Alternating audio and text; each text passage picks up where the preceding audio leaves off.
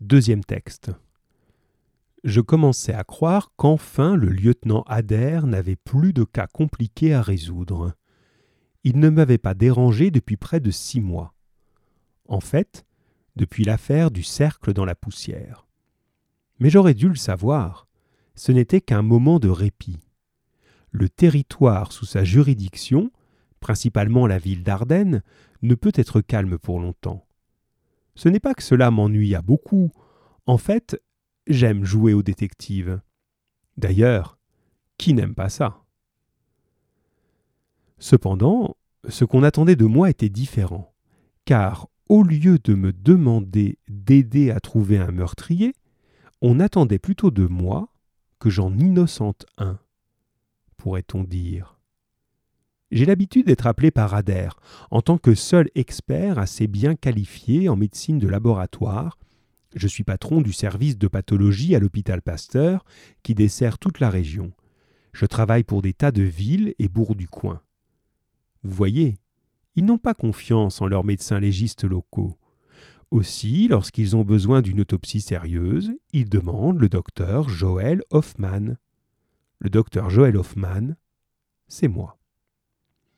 Donc là, c'est le moment où il y a les premières questions.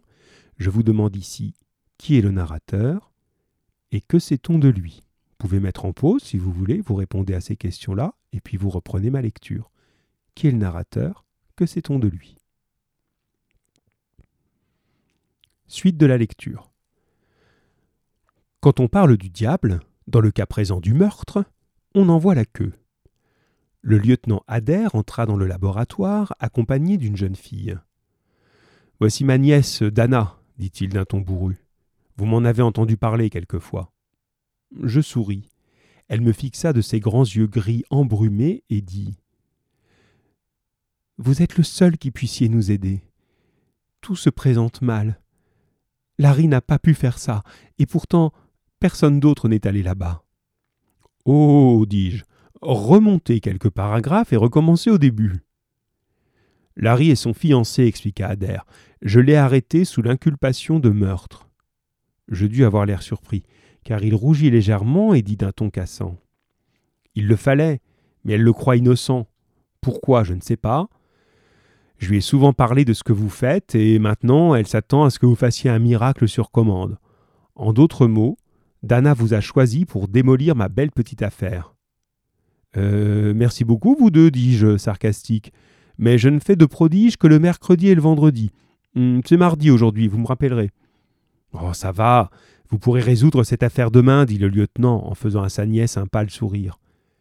C'était une brave tentative pour la remonter, et bien entendu cela échoua comme toujours dans ces cas-là. Notez, ajouta-t-il, se sentant sur le grill, et mécontent de l'être, il n'y a pas de défense possible les preuves sont accablantes. Vous comprendrez ce que je veux vous dire dans une minute. Mais Dana n'en est pas convaincue, et pour être parfaitement honnête, moi-même, je ne puis imaginer Larry assommant un vieil homme pour de l'argent. Il est assez coléreux, mais cela passe vite. De toute façon, je ne crois pas qu'il soit enclin à la violence. Cependant. Il s'interrompit et je pouvais presque lire sa pensée. Quand vous avez rencontré suffisamment d'assassins, il est une chose qui devient aussi claire que l'eau distillée. Il n'y a aucun moyen de reconnaître un assassin en puissance tant que son crime n'est pas commis. Pourquoi êtes-vous si sûr que ce n'est pas lui? demandai-je à Dana. Je sais qu'il ne pourrait tuer personne, dit-elle, surtout un vieil homme couché sur le sable. Il pourrait se battre avec un garçon de son âge, à condition qu'ils soient tous deux debout. Mais c'est tout. Croyez-vous que je pourrais aimer un assassin et être prête à l'épouser?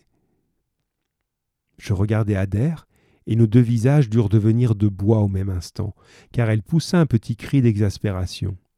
Oh, vous les hommes, vous ne voyez que les preuves, moi je connais Larry. Si vous me donniez les principaux faits, nous nous disputerions ensuite pour savoir qui est coupable, remarquai-je simplement. D'accord, dit Adair, apparemment soulagé. Il préférait de beaucoup les faits précis aux théories ou aux sentiments. Tout d'abord, dit Adair, la victime est le colonel McCabe, ancien officier d'active, âgé de 62 ans. Hier matin, de très bonne heure, il est allé sur sa plage privée, accompagné de son chien, comme d'habitude. Après avoir pataugé un petit moment sur le bord, il s'est assoupi sur une couverture.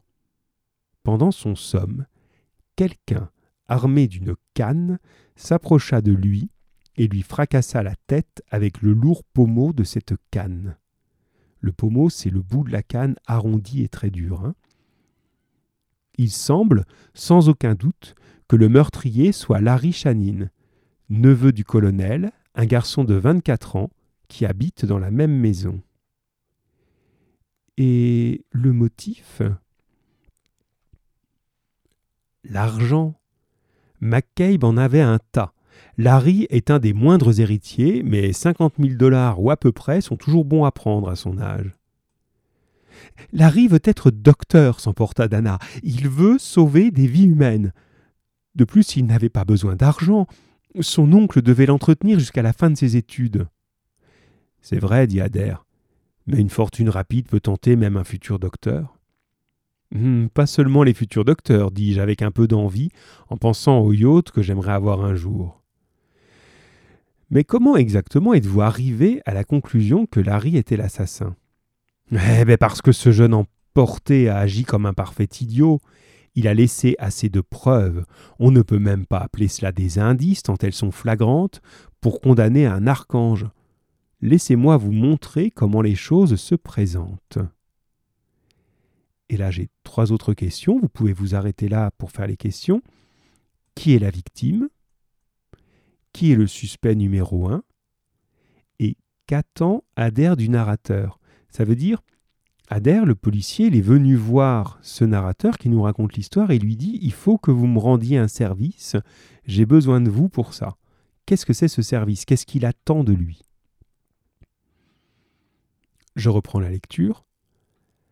Adair sortit alors un plan sur lequel était indiquée la position du corps sur la plage et les empreintes de pas, celle du colonel et celle du meurtrier dans les deux sens jusqu'au corps. Avant la promenade du colonel, dit Adair, le sable était vierge. Il avait été lissé par la marée de la soirée précédente. Nous avons trouvé les empreintes du colonel allant de l'escalier à l'eau, puis de retour vers l'endroit où il s'est couché sur sa couverture. Il y a les traces de Larry, de l'escalier vers McCabe, et retour. Aucune autre empreinte, si ce n'est celle du chien que l'on voit partout, sous et sur les autres. On ne peut accéder à la plage que de la maison ou de la mer. Il n'y a pas moyen d'y arriver par les côtés, dominés par des falaises à pic. C'est cette parfaite défense contre les intrusions qui donne à la propriété sa valeur de 200 000 dollars. Maintenant, étant donné tout cela, que peut conclure une personne sensée? Comme l'indiquent clairement les traces, l'unique visiteur de McCabe a été Larry Channing. Nouvelle question, et cette fois-ci, je vous demande de faire un petit dessin, un petit schéma du lieu du crime. Là, ça a été décrit, hein, juste au-dessus. Il faut indiquer où se trouve la maison, où se trouve la plage et la mer, et puis placer les falaises. On vous explique qu'il y a des falaises à pic des deux côtés. Il faut aussi mettre l'emplacement du corps et euh, les empreintes que l'on peut voir autour en précisant bien à qui appartiennent les empreintes, hein, pour faire vraiment ce schéma de manière euh, précise, hein, comme un enquêteur. Je reprends la lecture. Je suppose que vous avez vérifié toutes les empreintes. Bien sûr, bien que cela n'ait pas été vraiment nécessaire. Larry reconnaît avoir été voir son oncle vers sept heures, vers sept heures et demie, pendant que le reste de la famille dormait encore. Il nous a même dit qu'il s'était encore disputé. Ce n'était pas la première fois. Vous comprenez, le colonel ne voulait pas qu'il épouse une fille pauvre comme Dana. Une trace d'amertume passa dans la voix d'Adair. C'était un policier honnête, et il avait toujours une échéance en retard. Le vieux disait que seuls les fous se mariaient pour autre chose que de l'argent, que l'amour n'était qu'une illusion typiquement moderne, bonne surtout pour les jeunes, sans cervelle, et les femmes qui lisent la presse du cœur. Il est tout aussi facile de s'amouracher d'une fille riche que d'une fille pauvre, maintenait-il. C'est ainsi que lui-même avait obtenu son énorme fortune en épousant une riche veuve, pas jolie, hein, Inutile de le dire. Ce qu'il y a de terrible dans tout cela, c'est que ça laisse supposer que le garçon avait un mobile encore plus valable que celui de l'argent. Le colonel était assez fou pour lui couper les vivres parce qu'il avait choisi Dana. Dans ce cas, plus d'école de médecine. Tout ça semble assez mauvais. Et l'arme eh, Comme le crâne de McCabe était écrasé, nous avons cherché quelque chose comme un gourdin.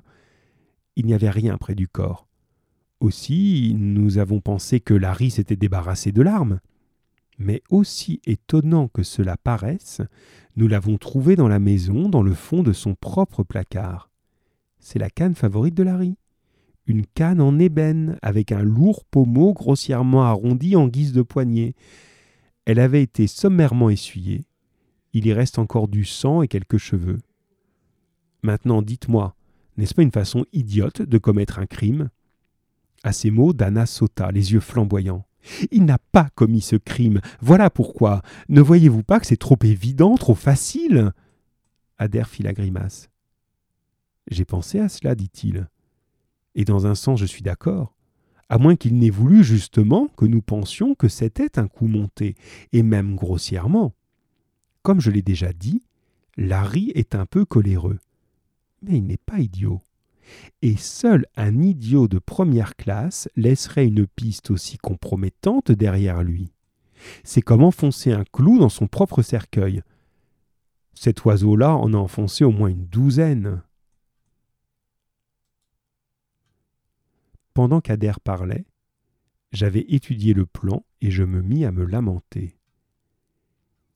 Les traces sur le sable montrent clairement que personne d'autre ne s'est approché de la victime et il est évident qu'il a été tué avec cette canne, ajouta Adair. Je ferai l'autopsie dès que le corps sera à l'hôpital, repris-je. Ensuite, si vous voulez bien amener la canne, je verrai si le sang et les cheveux sont bien ceux de la victime. Pendant ce temps, faites comme d'habitude, et établissez-moi une de vos si bonnes listes de suspects. Vous savez ce que je veux dire. Description, analyse du caractère, etc. Vous avez le chic pour cela. Oh, il y en a beaucoup de possibles, dit Adair, d'un air maussade. Il y a quatre autres héritiers dans la maison, et je ne crois pas que le colonel ait jamais gagné de concours de popularité, pas plus à l'armée qu'ailleurs. Combien y a-t-il de suspects qui volent? Parce que croyez-moi, il faudra des ailes ou un transport aérien pour expliquer comment le vieux monsieur a été tué sans que le meurtrier laisse de traces sur le sable. C'est pourquoi je ne peux m'empêcher de penser que Larry est coupable. Je ne veux pas y croire, mais comme vous me le dites, dans le cas contraire, il faudra un saut en parachute ou quelque chose de ce genre. Et ajouta-t-il, la voix amère, on voit mal un saut similaire en sens inverse, vers le haut. Le corps arriva, une heure et demie plus tard, et, les choses étant calmes à Pasteur, je pus me mettre tout de suite au travail. Commençant comme d'habitude par la tête, je dus convenir avec Adair que l'éclatement du crâne expliquait sans aucun doute la mort de l'homme. De plus, il était également vrai qu'à part ça, il était particulièrement en bonne santé et aurait pu atteindre l'âge de cent ans. Il y avait des tas d'analyses des tissus que j'aurais pu faire, mais je n'en voyais pas l'utilité.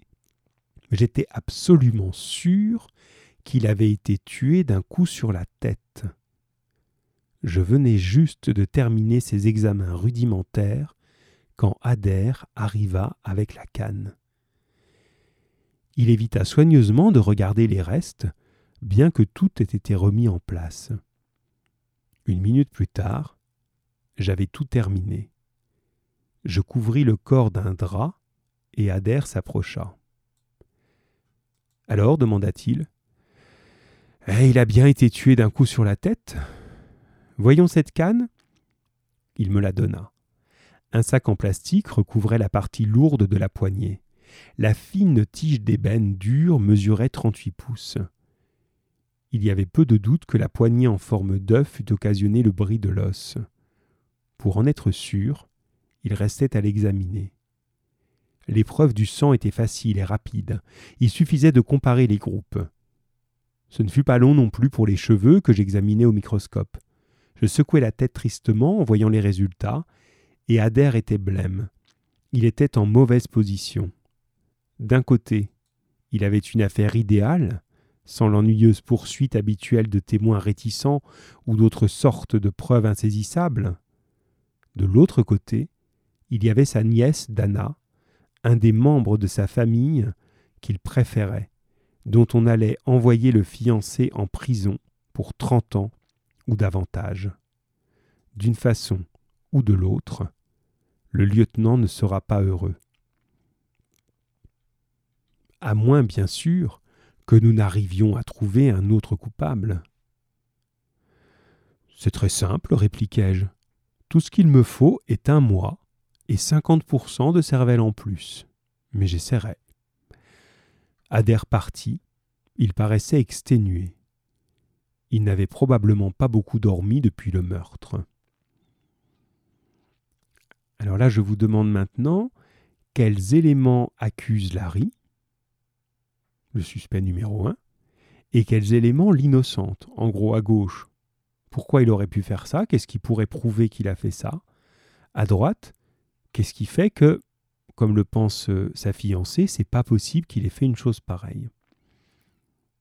Je reprends la lecture. Il était plus de onze heures, mais je ne me sentais pas fatigué, et je m'assis pour lire le rapport sur la famille.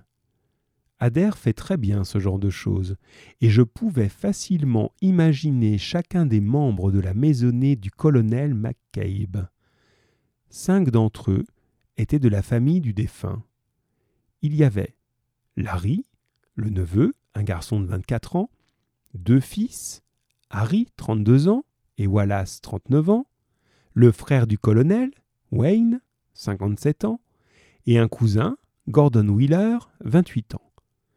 Pour domestique, un couple assez âgé assurait le nettoyage et le jardinage. Une femme d'âge moyen faisait la cuisine. En ce qui concerne le motif, ils en avaient tous, à l'exception des domestiques, qui étaient payés, que le colonel vive ou non. Pour la famille, c'était une question d'argent. La fortune de McCabe se montait à plus d'un million de dollars, héritée de sa femme, veuve sans enfant d'un riche industriel. Le testament du colonel était connu. Les deux fils touchaient 200 000 dollars chacun, le frère 150 000, Larry 50 000 et le cousin 30 000, le tout sans impôt. En tenant compte de quelques petites rentes pour les domestiques, tout ce qui resterait après avoir payé les impôts serait pour le musée local, à condition qu'il expose de façon permanente toute la collection d'armes de McCabe, car le vieil homme se vantait d'être un expert militaire de première grandeur. Mais au lieu de refaire les combats de la guerre civile ou ceux de la guerre de 1914, il préférait corriger les erreurs des généraux des précédentes générations. Bref, il voulait écrire de nouveau le livre d'Oman, L'art de la guerre au Moyen Âge. Une pièce de la maison contenait une collection d'armes et d'armures médiévales. Le cousin, Gordon, en était responsable. Il tenait le catalogue à jour et gardait le tout si bien astiqué et en état de marche que MacCabe aurait pu à tout moment partir pour la croisade, parfaitement équipé avec bouclier, épée, lance, poignard et arc. Il ne manquait qu'un cheval. Le défunt colonel était une sorte de brute par moments, mais pas vraiment méchant. Il ne semblait pas qu'il s'occupât indûment des affaires des membres de sa famille, ni qu'aucun d'eux ait eu une raison sérieuse de le haïr. En lisant à travers les lignes de ce qu'avait écrit Adair, il m'apparaissait que le seul motif plausible était l'argent. Car McCabe était peut-être serré du porte-monnaie, bien que chacun d'eux ait reçu une allocation. Mais pour le moment, le motif n'était pas le problème principal. Mon véritable travail consistait à résoudre le problème que j'avais exposé à Adair. Si Larry n'a pas tué le colonel, comment le meurtre a-t-il été commis? Le par qui pouvait attendre, et j'en étais sûr, serait probablement trouvé quand on connaîtrait le moyen employé. Le texte s'arrête ici, et je vous demande en dernière question, quel est le problème qui se pose à l'enquêteur? Voilà, je vous laisse répondre à tout ça, et je reste à votre écoute, les enfants.